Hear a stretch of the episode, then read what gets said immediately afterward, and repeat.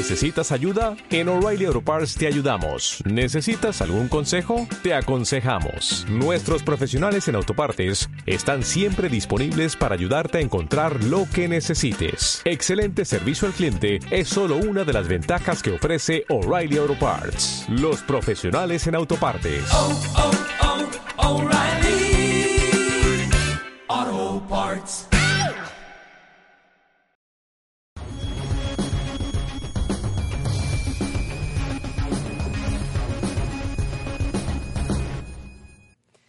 Estamos en Escuela de Cuadros. Escuela de Cuadros es un espacio de formación y de debate, un espacio para el debate precisamente de la teoría revolucionaria, para estudiar textos y temas que nos pueden ayudar a transformar el mundo injusto en el que vivimos. El día de hoy vamos a estar estudiando un texto de un gran revolucionario venezolano y nuestro americano, de una persona que con su pueblo transformó y eh, caminó hacia la reconstrucción eh, de la patria grande.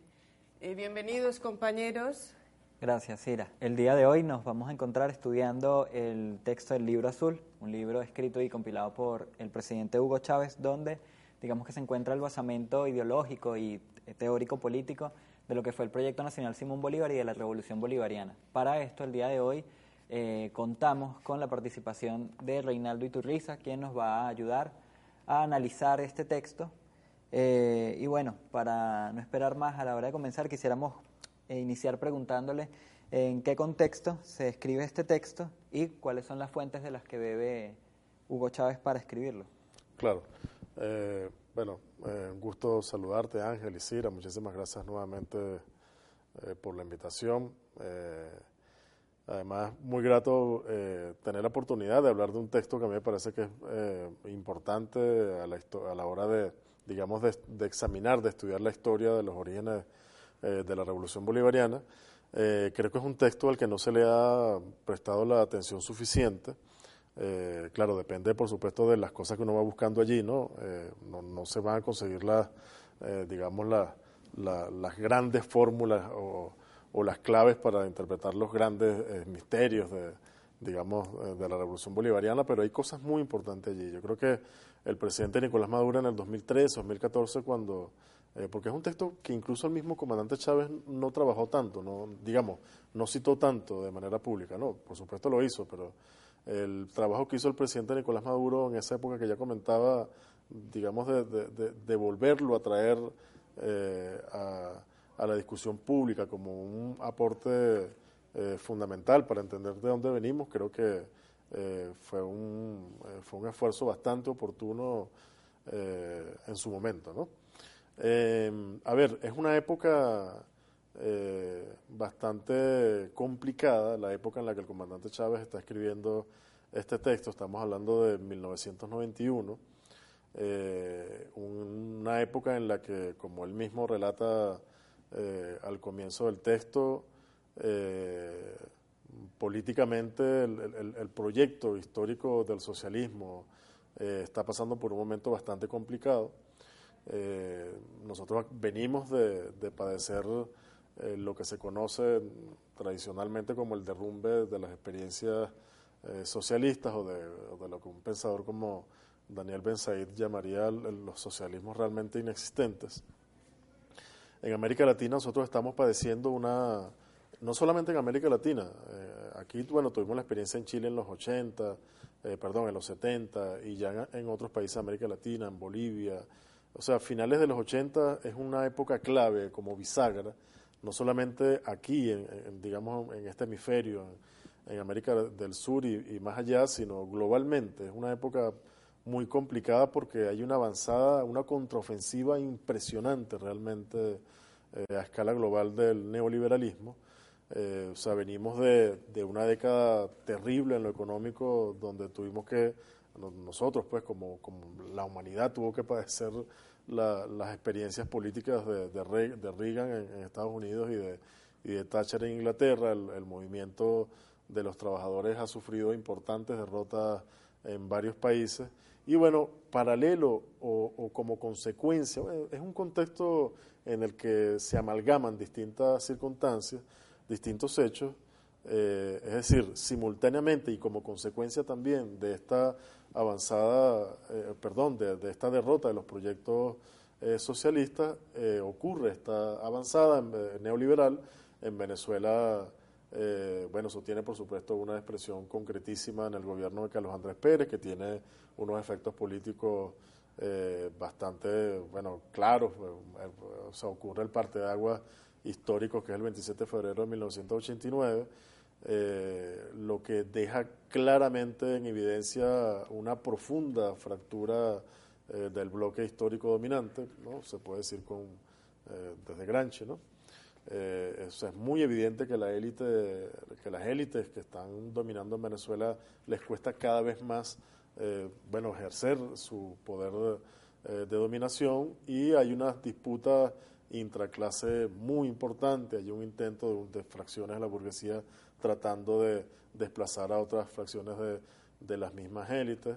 Eh, y en ese contexto, bueno, ahí ocurre esa rebelión popular del 89 y eh, muy poco tiempo después, por, como, sabemos, la rebelión cívico-militar del 4 de febrero del 92 y la del 27 de noviembre del mismo año. ¿no? Es una, una época particularmente complicada en lo ideológico, o sea, el clima intelectual es un clima intelectual muy, muy enrarecido, eh, por, bueno, porque esta, esta misma contraofensiva neoliberal tiene un correlato en lo político, en el, en el campo de las ideas, ¿no? Y como lo dice Chávez en el texto, eh, eh, es una época en la que se habla mucho del fin de las ideologías, pero al mismo tiempo nosotros efectivamente tenemos a una partidocracia, es decir, unos partidos políticos, es decir, la, la desideologización es real y concreta, no es una lo que pasa es que, por supuesto, no en los términos que lo están diciendo los, la, digamos, la inteligencia conservadora, ¿no? los think tanks eh, conservadores, pero efectivamente hay un vaciamiento político eh, de los partidos, no solamente de derecha, sino de izquierda, eh, muy importante. Y en ese contexto, Chávez dice, este es, un, este es un texto, no lo hemos dicho todavía, del 91, no, no es escrito originalmente eh, con la intención de, que se conociera públicamente, ¿no? aunque eventualmente en la misma década de los 90 se publica, que luego adopta el movimiento bolivariano revolucionario 200 como un documento, digamos, doctrinario que resume la doctrina. Es un documento que escribe el comandante Chávez, eh, o sea, cuya autoría, aunque no circuló al principio con su nombre y apellido, pero bueno, todo el mundo sabe que lo escribió él, o digamos el movimiento, pero se alimenta por supuesto, de las discusiones que durante muchos años, más de una década, habían venido eh, sosteniendo eh, una parte importante de los miembros del MBR, ¿no? Así que no, tampoco es una cosa, o sea, no, no es de Chávez exclusivamente. Y luego, bueno, definitivamente o finalmente el, documento el, documento es, digamos, suscrito por el movimiento y, eh, bueno, como lo decía al principio, arroja muchas pistas sobre eh, sobre lo que sería después, eh, o lo que viviríamos sobre todo a partir del 98, el 99, bueno, como la revolución bolivariana. Pues, Reinaldo, en, en, el texto, bueno, a mí me parece que hay elementos clave. A veces, eh, se, digamos que en algunas lecturas por encima se ha dicho pues que es un texto pues algo ingenuo. Yo difiero de, de esa lectura. Me parece que la lectura sobre la historia eh, de Chávez es realmente extraordinaria y la lectura sobre la democracia es de ruptura. Entonces allí tenemos dos elementos que me parece que son muy importantes que deberíamos trabajando uno a uno. Pero para empezar un poquito con el texto, digamos, con lo que son los primeros apartados del texto, de allí surge lo que, lo que conocemos como el árbol de las tres raíces, ¿no? es importante un poquito que vayamos por encima de lo que es el árbol de las tres raíces, o sea, el pensamiento de Simón Rodríguez, de Simón Bolívar y de Ezequiel Zamora, en lo que eh, Chávez llama EBR, que por cierto, por, eh, E por Ezequiel, Bolívar eh, es la B y R por Rodríguez o por Robinson. Y entonces allí están como esas tres raíces que, con las que Chávez va reconstruyendo la historia venezolana en función de construir un presente y un futuro de lucha, ¿no? un horizonte de lucha. Creo que eso es importante. Por cierto, EBR también pues, parece que es un guiño a, pues, a un, al ejército bolivariano revolucionario, porque Evidentemente esto surge de una construcción entre civiles y militares, pero hay un elemento insurreccional en este texto. Hay un elemento que está vinculado con una insurrección real que se dio en aquel momento. Y es un texto con una multiplicidad de referentes eh, teóricos de aquel momento. Tú hablabas de que estábamos hablando, de que estamos eh, que está en el contexto del neoliberalismo, por supuesto de todas las teorías neoliberales, de toda la teoría del fin de la historia. En el año 92 se publica el texto El fin de la historia y el, y el último hombre de Fukuyama. Entonces vemos que realmente es un texto que bebe de muchas fuentes que rompe con algunas fuentes y que retoma otras fuentes. Si pudiésemos trabajar entonces brevemente esas fuentes fundamentales en Chávez, ¿por qué las toma en aquel momento? Sí, bueno, yo concuerdo contigo que es un documento rupturista en general, pues, ¿no? Por eso me refería eh, al principio de mi intervención, yo sé que no, no necesariamente eh, se entendió, que, bueno, que es un documento cuya importancia histórica eh, uno le identifica dependiendo de lo que va a buscar en el documento, ¿no? Si uno va a buscar, la, digamos, las explicaciones fundamentales, por supuesto que no las vamos a encontrar allí, pero en ese contexto, a propósito de la pregunta que hacía Ángel, o sea, en ese contexto solamente hablar de ideología eh, ya era una cosa atrevida, ¿no? Eh, Chávez, por supuesto, no habla en ningún momento de socialismo, pero hay claramente, eh, o sea, más adelante seguramente lo vamos a comentar, cuando él está hablando de utopía concreta robinsoniana, cuando tú te pones a, o sea, cuando tú lees las citas que él utiliza de Simón Rodríguez, o digamos la lectura bastante singular y audaz que Chávez hace de Simón Rodríguez en ese momento histórico, eh, o sea, evidentemente hay un guiño eh, al socialismo, o sea, es bastante claro, ¿no? Eh, pero imagínate, Chávez habla, o sea, para entender un poco el momento, ¿no? Chávez habla del socialismo 12 años después, 14 años después, una cosa así, ¿no? En el 2004, 2005, que es cuando, bueno, cuando comienza a hablar, pues, propiamente del término. En el 91, bueno, oye, no se atreve a tanto, pero dice, más bien lo ve como una oportunidad, porque luego eh, yo estuve hasta ahorita en diciembre, yo acabo de terminar un pequeño eh, texto, La política de los comunes, donde en parte me meto a, analizar, a, revisar precisamente estos, estas fuentes documentales históricas del movimiento. Eh, yo he, planteado varias veces públicamente que, que, lo político, o sea, que, la, que los 90 es la década virtuosa de la política eh, venezolana, es la década que ve parir, bueno, no solamente, eh, o sea, que ve parir el, chavismo como sujeto político, y eso es consecuencia en buena medida de este trabajo teórico que se está haciendo aquí, ¿no?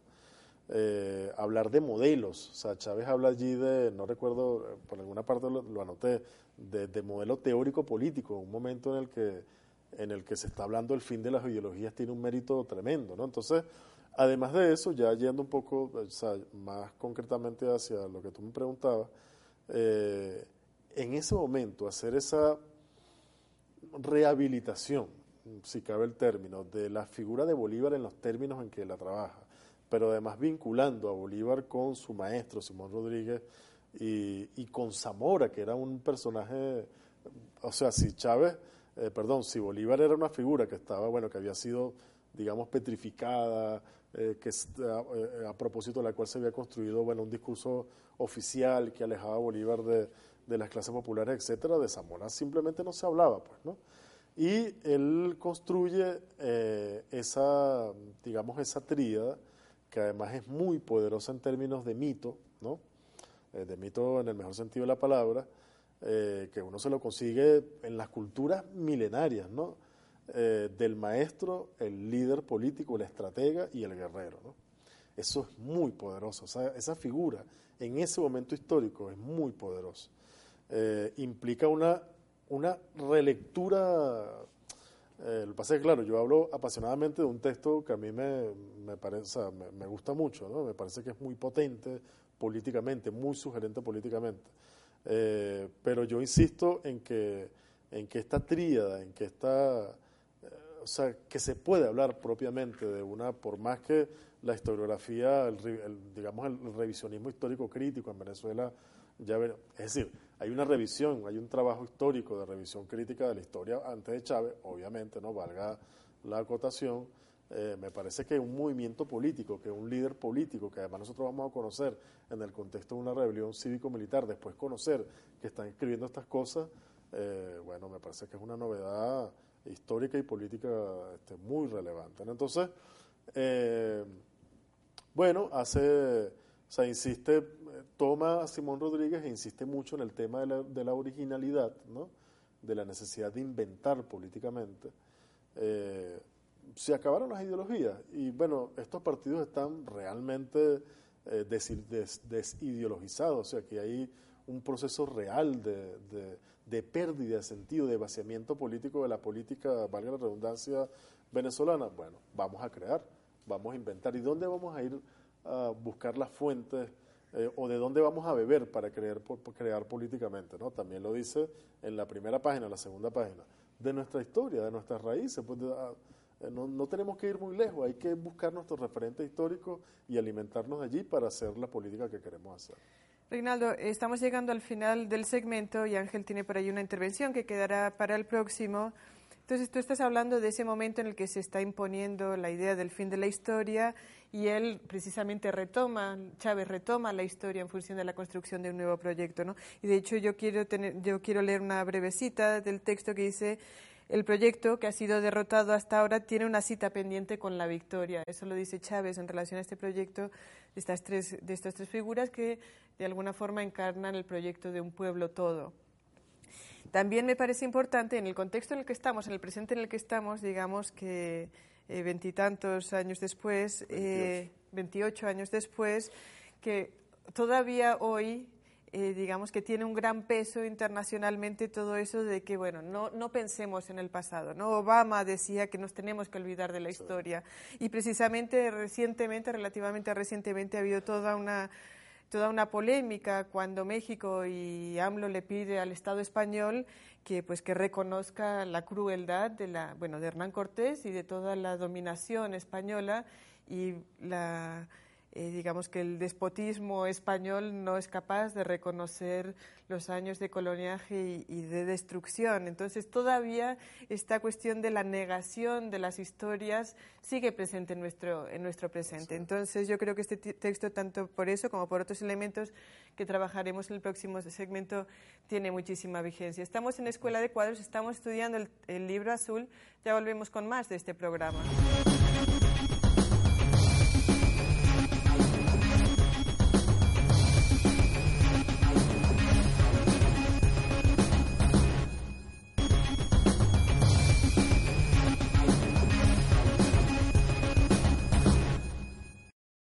Estamos de vuelta en Escuela de Cuadros el día de hoy estudiando el texto de El Libro Azul, escrito por el presidente Hugo Chávez. Eh, y a continuación vamos a ver un video que preparó el equipo de producción. En el centro del Libro Azul de Chávez hay un concepto de la historia. Es un concepto muy diferente que el concepto que usan los historiadores normalmente. Los historiadores piensan que la historia es algo, una serie de hechos, un conjunto de hechos, y es algo dado que no se puede cambiar.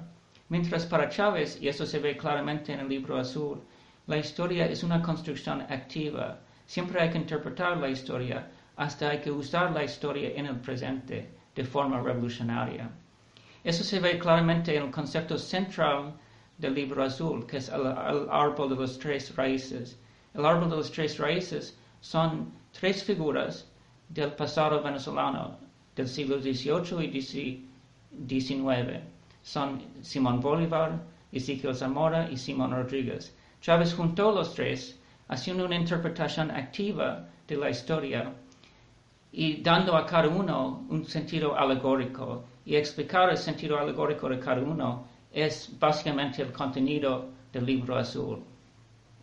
Este concepto de Chávez, el árbol de las tres raíces, tiene mucha resonancia con el concepto de Walter Benjamin, el teórico alemán del siglo XX.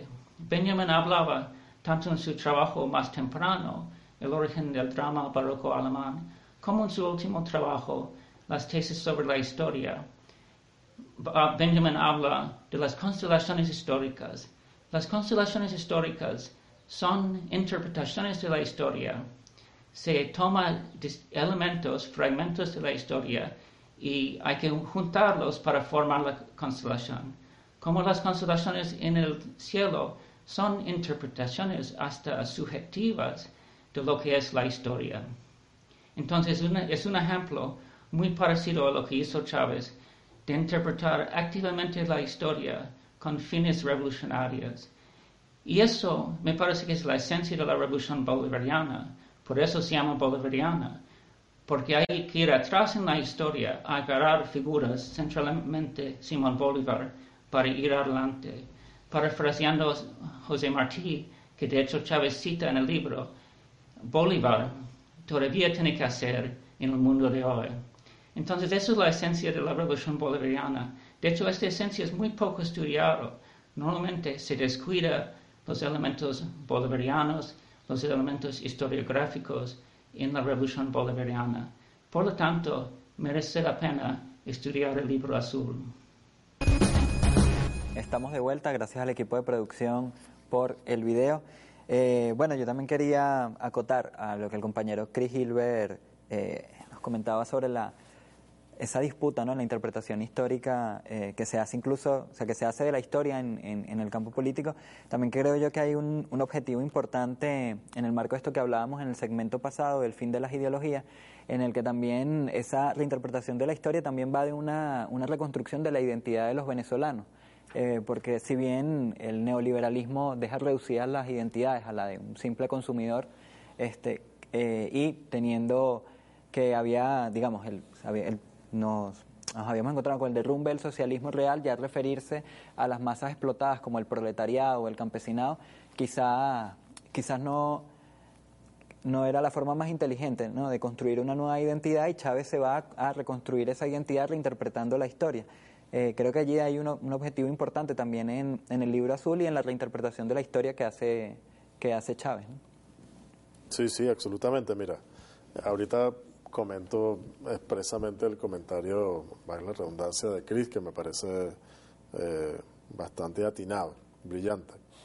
Pero mira, mira Chávez, este es el cuarto párrafo apenas del texto. Dice, mientras tanto, nuestros pueblos se han ido alejando cada vez más de sus raíces históricas, allí donde seguramente se encuentran las claves para descifrar el terrible enigma que nos mantiene en un ir y venir por el abismo de la historia ya a las puertas del siglo XXI. Esto lo dice Chávez, por supuesto después va, como ya lo comentamos, va a reivindicar la necesidad de retomar las raíces históricas.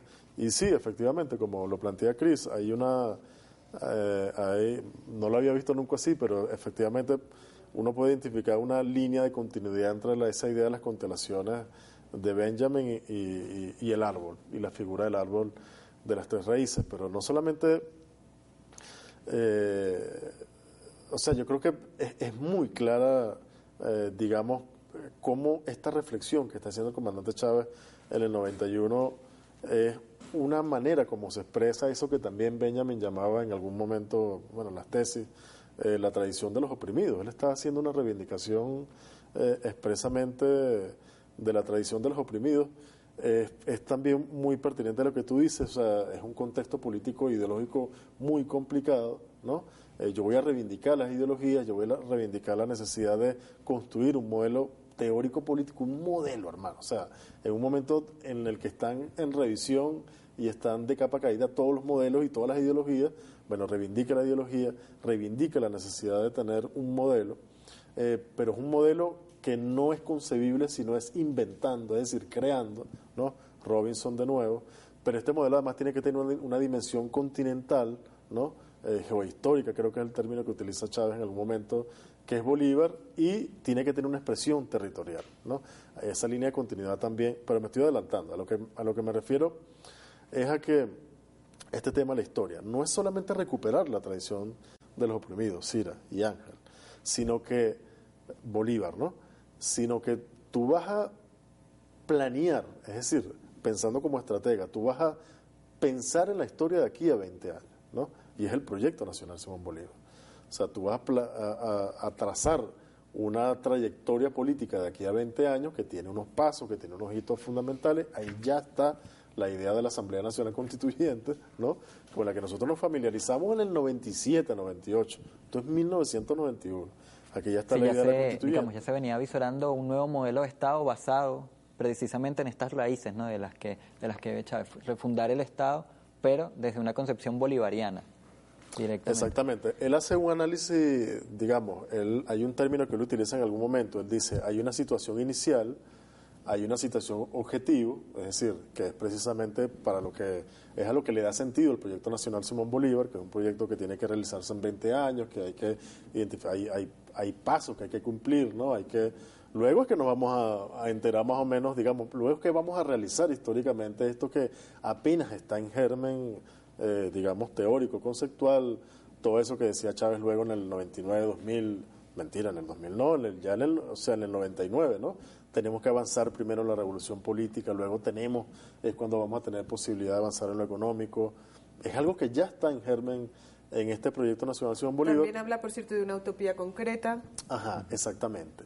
Y habla eso, de esa situación objetivo, de un lapso histórico de 20 años, y dice, pero más allá de eso, hay una utopía concreta robinsoniana. Más adelante podemos ubicar la cita exacta para que nos demos cuenta, además, como lo decíamos al principio, de cómo eh, hay- es clarísima la, la- la relación, digamos, la asociación con, con, eh, lo que nosotros entendemos hoy que son los- las ideas fuerzas del socialismo en esta idea de la utopía concreta robinsoniana y entonces dice aquí hay un, hay un margen, eh, digamos, de, del plan estratégico o de, nuestra, de nuestro horizonte estratégico que no podemos escribir en el papel, que eso lo van a decidir son los pueblos, pues, ¿no? O eso lo va a decidir en todo caso el liderazgo político, el movimiento revolucionario, con una participación activa del pueblo y allí es donde viene el, a mi juicio, otro gran, digamos, elemento rupturista de este documento que es eh, la democracia participativa y protagónica que está ampliamente desarrollada, bueno, ampliamente, un documento realmente muy breve, ¿no? Eh, pero está, no, ampliamente no es el término exacto, está muy eh, concisamente trabajado en uno de los apartes más adelante. Sí, bueno, allí antes de entrar un poquito, al- a- antes de entrarle a la cuestión de la democracia, que creo que nos interesa a todos, esta nueva forma de democracia o esta forma de democracia fuera de la lógica de la democracia liberal burguesa, eh, como una pequeña síntesis, no tenemos la, la raíz robinsoniana, entonces tenemos esa raíz de construcción desde aquí, de construcción de la propia, o sea, de una, una propuesta decolonizadora, por supuesto. Tenemos a, a ese Bolívar con las botas puestas, o sea, ese Bolívar que todavía tiene su eh, tiene las tareas por cumplir, a ese pueblo que tiene las tareas por, por cumplir, y tenemos la raíz zamorana, eh, donde de la raíz zamorana se resalta, Chávez resalta, por supuesto, la cuestión de tierra y hombres libres, la elección popular, pero resalta eh, también la- el elemento del horror a la oligarquía, por supuesto. Entonces nos encontramos también con un elemento de clase, Claro, en la le- una lectura de clase en, en su texto. Y no solamente aquí, eh, digamos que aunque hay poco análisis sobre la situación económica, sí se plantea una reorganización de la economía con la participación de todas y de todos. Por lo tanto, allí, eh, si bien pues eso no, no sería un poco eh, sería incorrecto decir que hay una propuesta en cuanto a la reorganización radical de la economía, pero hay una suerte de atisbo en ese sentido. Entonces, eso me parece que es importante eh, recogerlo como en una suerte de síntesis. Y luego Chávez le entra al proyecto nacional bolivariano, allí es donde entra en este objetivo de los, de los 20 años y a la utopía, a la utopía concreta. Yo creo que cuando, que cuando en- al principio de esta sección, cuando Chávez eh, pues hace una cita sobre la nueva sociedad solidaria y hace mucho énfasis en la, solidaridad, en la sociedad sol- eh, solidaria, la sociedad, dice, profundamente democrática y solidaria. Pocas palabras, pero que condensan bastante. Eh, allí habla pues de, de dos elementos que me parecen clave en cuanto a la democracia colectiva. Es una, el, consultarse en la participación, la consulta colectiva en la participación, eh, una, es esa concepción democrática. Y luego eh, la cuestión de la satisfacción de los deseos, que yo creo que allí también hay una, podríamos hacerle una interpretación de clase, sobre todo en este contexto que tratamos de hacer una lectura marxista de la sociedad para transformarla, ¿no? Y la liberación del hombre, de la individualidad a través del trabajo creativo, dice, del trabajo colectivo, del trabajo eh, soli- solidario. Entonces allí tenemos algunas claves que me gustaría que, que tú vayas trabajando. Sí, a- a- tenemos unas cuantas claves ahí. Un Eh, montón, demasiadas sí. para entrarles a todas. O sea, volvería, mira, por ejemplo, para, para no dejar pasar lo de la utopía concreta robinsoniana, eh, un estadio superior de sociedad donde los seres humanos puedan consultarse, citando a Simón Rodríguez, ¿no? consultarse sobre los medios de satisfacer sus deseos y evitar el padecimiento individual y social, un poco lo que tú decías. ¿no? Tal situación no puede imaginarse fuera del ámbito de una sociedad profundamente democrática y solidaria. Nadie está hablando de socialismo aquí, no le interesa hablar del tema del socialismo, él está, de hecho, ahí hay una hay una, un debate muy intenso, una polémica, de hecho, y contradicciones que se prestan, que se expresan en el territorio durante toda la década de los 90 con, con, la, con la izquierda partidista, sobre todo con la más tradicional. Eh, y sin embargo, él está, eh, está apuntando hacia un horizonte claramente este, socialista, que se, o por lo menos que se puede asociar con, con lo que nosotros pues, entendemos con el socialismo más radicalmente democrático y, solidario. Eh, luego, efectivamente, este no es un documento, pues yo insisto, eh, hay cosas que nosotros no podemos buscar aquí. Aquí no hay, no- es un documento que no tiene pretensión de, de- es un documento conceptual estrictamente. No hay ninguna pretensión de hacer un análisis. Y programático, digamos que hay elementos En, en programáticos líneas, claros. en sí. líneas generales, exactamente. Sí, exactamente. Esa es parte Pero de su es- virtud. Y eso es importante porque a menudo se piensa en Chávez como un señor con, que gritaba mucho y que llevaba un barret rojo y que, pero en realidad aquí en toda su tra- en toda su trayectoria es un ser humano que está construyendo programas y que está planteando hipótesis y formas Creo que, de, es un de documento, avanzar. creo que es un documento que deja ver el talante estratégico, o sea, de, de Chávez como estratega. ¿no? Eh, lo que comentaba, eh, recupera la tradición de los oprimidos, pero traza un plan histórico. ¿no? El proyecto Nacional Simón Bolívar, pero además está diciendo, esto no va a ser, o sea, esto que nosotros estamos pensando para 20 años no es suficiente. Entonces, por eso la importancia de esto de la utopía concreta eh, robinsoniana. Pero entonces, para terminar lo que, lo que comentaba, no se puede buscar en este documento un análisis de la situación económica, o sea, no, no, no tiene esa pretensión el documento. Va a haber otros documentos donde, donde se va. eh, La agenda alternativa bolivariana, ¿no? que es un documento del 96, si no recuerdo mal, que es básicamente el plan de gobierno del comandante Chávez en el, en el, para el 98, o sea, durante la campaña del 98. Ni siquiera, porque hay un documento creo que más, hay una versión como más, más formal, un poco más acabada, más como de candidato, ¿no? Pero, es decir, van a haber eh, posteriores, es un documento, ¿cómo se puede decir? Este, eh, digamos, fundacional, donde hay eh, elementos todavía muy incipientes, pero que uno puede claramente trazar la línea de continuidad entre lo que era la reflexión de Chávez en ese momento y el Chávez de, durante todos sus años de gobierno, hasta 2012, pues, ¿no? Esa me parece que es una de las grandes, digamos, virtudes de, de, bueno, de Chávez como líder y del documento en sí. El- en el siguiente segmento vamos a trabajar en más profundidad algo que venimos eh, mencionando, que es la cuestión de la democracia, ¿no? Realmente cómo él concibe la democracia, porque a menudo eh, se habla de la democracia participativa y, y protagónica, que es, por, su- por supuesto está, es parte del preámbulo de la Constitución de la República Bolivariana de Venezuela, pero se deja así como un enunciado. Y creo que, bueno, es evidente que Chávez va más allá del enunciado. Chávez utiliza, de hecho, el término democracia directa, que quizás es un término más preciso, menos ambiguo, que lo puedes eh, manipular menos.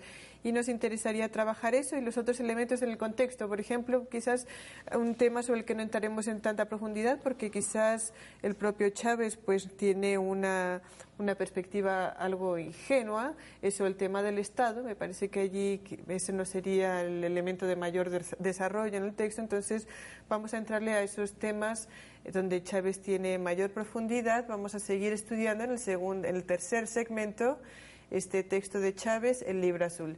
Ya volvemos con más de este programa.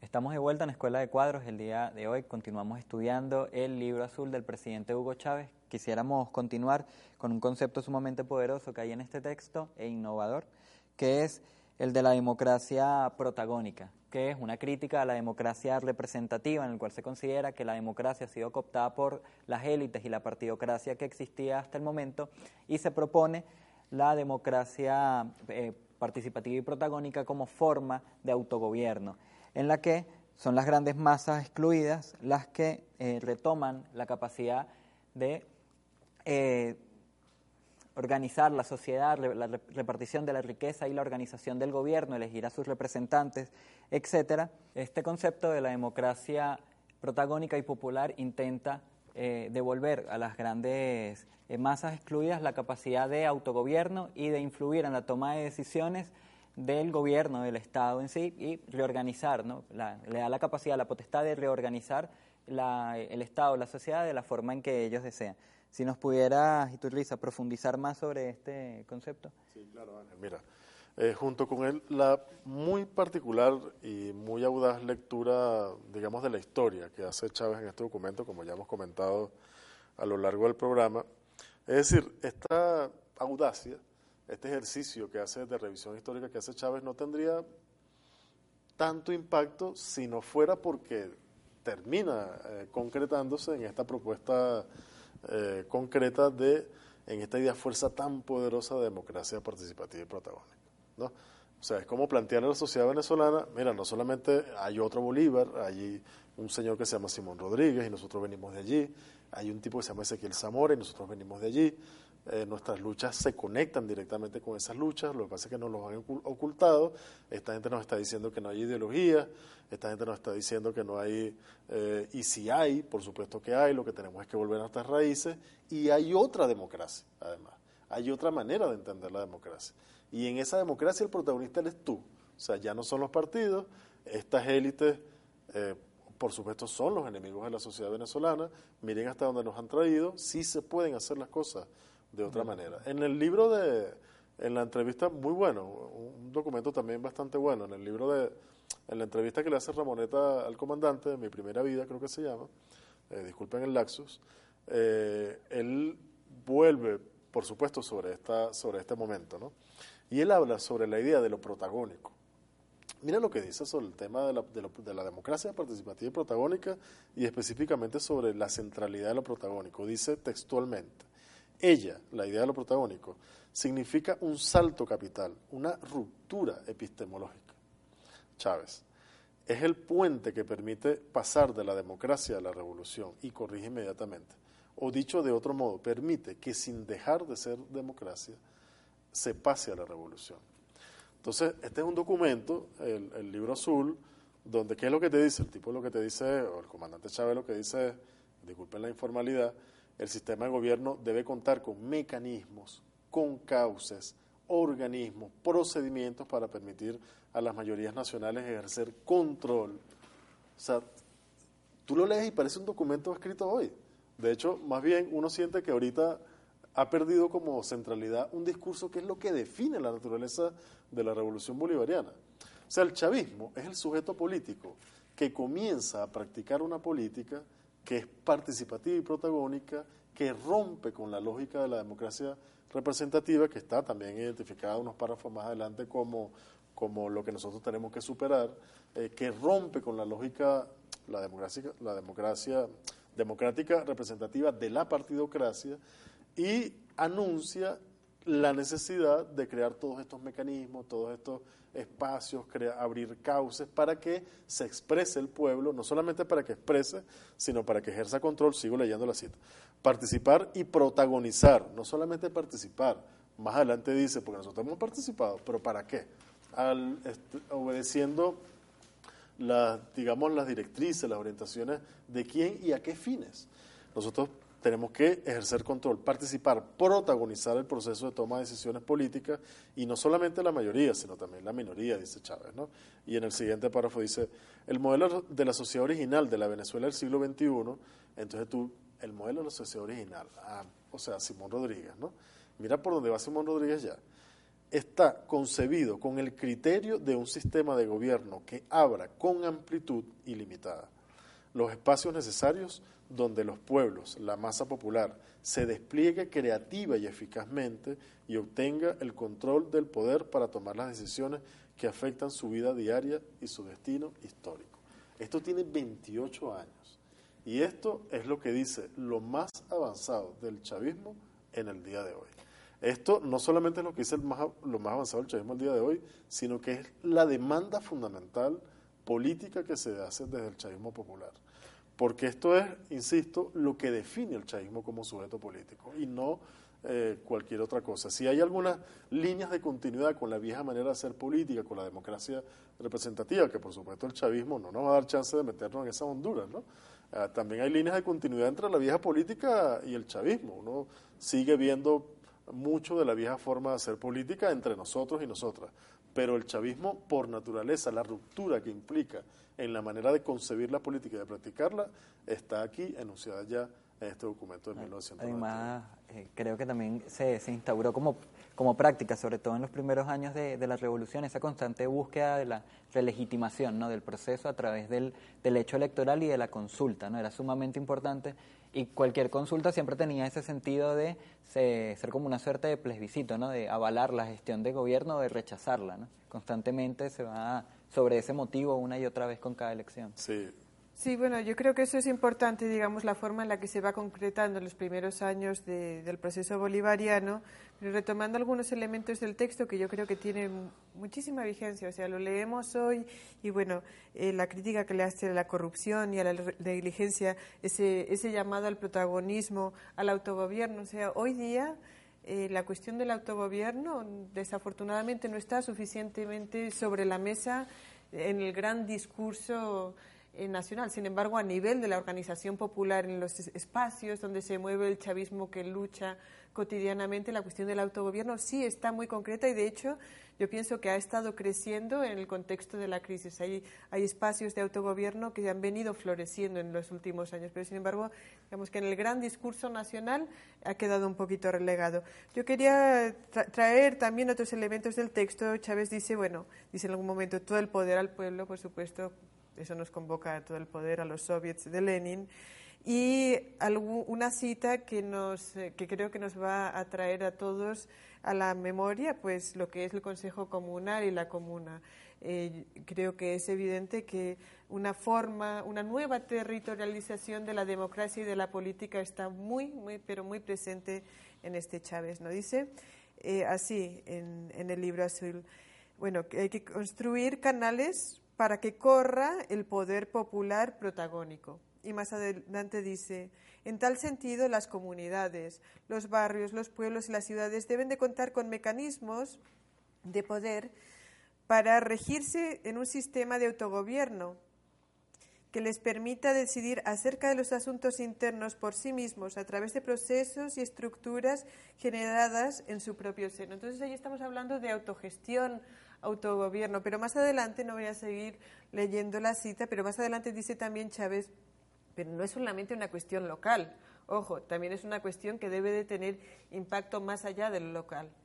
Si nos puedes eh, trabajar un poquito este tema de la organización de la democracia a nivel local y su impacto en la reorganización nacional, digamos, la re reorganización del proyecto, en la reorganización del proyecto con el pueblo, con los de abajo y con las de abajo. Sí, eh, eh esa cita que acabas de hacer, la que acabas de leer, a mí me parece que es la más relevante de todo el texto de mi, pues, de mi digamos, lectura muy eh, partidista, digamos, ¿no? Yo de hecho me metí con el documento, ya les comentaba, yo la última vez que me metí a trabajar en serio el documento, me metí justamente fue para identificar eh, la relación con eso que nosotros conocemos apenas en 2005, 2006, eh, que son los consejos comunales. Uno tiene como la idea de, que, bueno, de que, de que, la revolución bolivariana fue ensayando diversas formas de organización. Eh, comenzó por los, eh, los círculos bolivarianos y, y, más adelante fueron, recuerdo que hubo una cosa que se llamaran los saraos. Siempre además formas de organización vinculadas, no en el caso de los, de los círculos bolivarianos necesariamente, pero casi siempre vinculados al tema de la producción, ¿no? Es decir, cómo resolver en las condiciones particulares de Venezuela el, histórico problema SIRA de los trabajadores libres asociados. Cómo reunir a los productores y a las productoras en el territorio, que es la otra cosa que me parece eh, importante resaltar. Porque no, sola- no siempre tenemos, digamos, eh, conciencia, voy a utilizar esa expresión, no siempre tenemos conciencia eh, cierta de la relación eh, o cuánto debe esta idea del autogobierno popular en Chávez, en este documento, con la manera como concebía Zamora el tema de la, de la territorialidad. Es decir, o mejor dicho, como concebía Zamora el tema del poder. Zamora teórico del poder. Bueno, por supuesto que no, si, si vamos a buscar más o menos lo mismo que decíamos de este, de este documento al principio. Si vamos a buscar los tratados de Zamora sobre el poder, por supuesto que nunca lo vamos a conseguir, pero eh, evidentemente hay un planteamiento aquí eh, en el sentido de que el poder, si no tiene una expresión territorial, si no pasa por el pueblo organizado en el territorio, es una entelequia. No tiene ningún sentido. O sea, el poder, el pueblo tiene que estar organizado desde la escala, digamos, menor, que, que bueno, que pronto nosotros descubriremos que es el Consejo Comunal y luego agre- las agregaciones de consejos comunales se- eventualmente serán las comunas y eso tiene que tener, como tú planteabas, digamos, subir en la escala. eh, yo no sé si, si esa figura es la correcta o es suficiente, porque sube en la escala, pero también se despliega en el territorio con lógica reticular, como lo decía en otro documento central, que tenemos que hacer algún día un programa sobre eso, que es el golpe de timón, ¿no? del 20 de octubre de 2002. Eh, yo creo que él está hablando, por supuesto no aquí, pero, pero aquí se anuncia ya eh, la importancia que el comandante Chávez le presta al tema de la necesidad de la organización popular con expresión territorial. Si nosotros no tenemos expresión en el territorio, bueno, podemos decir cosas, podemos tener incluso eh, bastante, mucho más definido de lo que apenas estaba aquí el, proyecto nacional Simón Bolívar, pero si no entendemos el tema de la toparquía, que tampoco está mencionada aquí, pero al referirse a Simón, o sea, no está mencionado aquí, pero está mencionado en, otros documentos y Chávez reflexionó sobre ese tema, ya estaba en germen. Eh, o sea, cuando Chávez se consigue con la toparquía, es el mismo Simón Rodríguez con el que ya se consiguió en el 91, sobre, a partir del cu- al propósito del cual escribió eh, el libro azul. Y tú, Entonces, disculpa, cuando, ¿y tú crees que ya cuando Chávez estaba visorando y retomando la idea del Estado federal, ya estaba planteando en formas superiores de organización de esta, dentro de esta nueva estructura, ¿no? de, de- de células locales? el- Nos queda un lo- minuto. Lo que él enuncia aquí como Estado federal es lo que en algún momento an- enunció como Estado comunal. Y es lo que en algún momento, antes y después eh, de, de lanzar esa idea fuerza del Estado comunal, enunció- bueno, quedó plasmado en la Constitución como Estado democrático social de derecho y de justicia. Eh, son formas distintas de, de plantear una, digamos, un mismo horizonte, un mismo horizonte de construcción de, en este caso, de Estado. Bueno, eh, un minutico, algo muy, muy breve sobre por qué retomar el texto ahorita eh, y ya cerramos. Eh, yo creo que volviendo sobre el libro azul, un texto sobre el que hay que volver necesariamente una y otra vez, eh, nosotros, eh, o sea, creo que también entre muchos otros ejercicios que se pueden hacer, más allá de los estrictamente académicos, intelectuales, etcétera, tiene sentido en la medida en que los conectamos con nuestras luchas eh, diarias, con el trabajo eh, cotidiano de militancia popular. Además, nos sirve para, para tener una referencia a partir de la cual evaluar, hacer control, eh, como decía allí, de lo que es eh, la práctica eh, y las políticas de la revolución bolivariana. Creo que es una guía fundamental, creo que hay muchas cosas que como hemos visto tienen una extraordinaria vigencia, algunas deberían tener, sea, la realidad debería parecerse un, poco más en algunos aspectos a, lo que ya está plasmado allí. Eh, bueno, hay otras cosas del, documento, hay cosas en el documento de las que no hablamos aquí que también son eh, bastante interesantes, yo creo que tocamos lo central. Eh, y bueno, eh, por supuesto que para cerrar, reivindicar el, digamos, el, el contenido radicalmente democrático eh, de- del del libro azul. Yo no, no, no, estoy de acuerdo, aunque es una discusión más como de los historiadores y tal, no, no es muy relevante, digamos, en general. Eh, yo no estoy muy de acuerdo con, con los compañeros y las compañeras que, muy respetable por supuesto su, su posición, que dicen que es un texto menor, que, que apenas se, eh, se, anuncian algunas cosas allí. Creo que, eh, creo que es muy, muy valioso y hay que retomarlo siempre. Así es, bueno, gracias Reinaldo, gracias Ángel. Hemos estado estudiando este texto, este texto de Chávez y por supuesto les eh, convocamos a su lectura porque hay elementos que no hemos podido trabajar el día de hoy. Para mí muy importante esta, digamos, esta lectura a contrapelo que hace Chávez de la historia, el que en esa lectura Chávez nos trae el pasado al presente para construir un futuro justo, un futuro en el que todas y todos participamos en, la, reorganización de la sociedad al fin. Eh, gracias a ustedes, gracias a los compañeros y compañeras de Vive TV que hacen este espacio posible, a todos ustedes, gracias en general a, a los equipos en Vive por hacer posible Escuela de Cuadros. Escuela de Cuadros, además de transmitirse por este canal, también se puede descargar por YouTube. Eh, recientemente, por cierto, logramos un millón de descargas de nuestro programa, entonces eh, para ver de nuevo este programa o otros programas o para descargar los textos que, estudiamos en los programas, van a YouTube y, buscan Escuela de Cuadros. También eh, pueden seguirnos por nuestro canal en Twitter, Escuela Piso Cuadros. Y lo más importante desde nuestro espacio es convocarles al estudio, pero a ese estudio comprometido con la transformación de la realidad. Nos encontraremos en el próximo espacio de formación y de debate aquí en Escuela de Cuadros por Vive Televisión.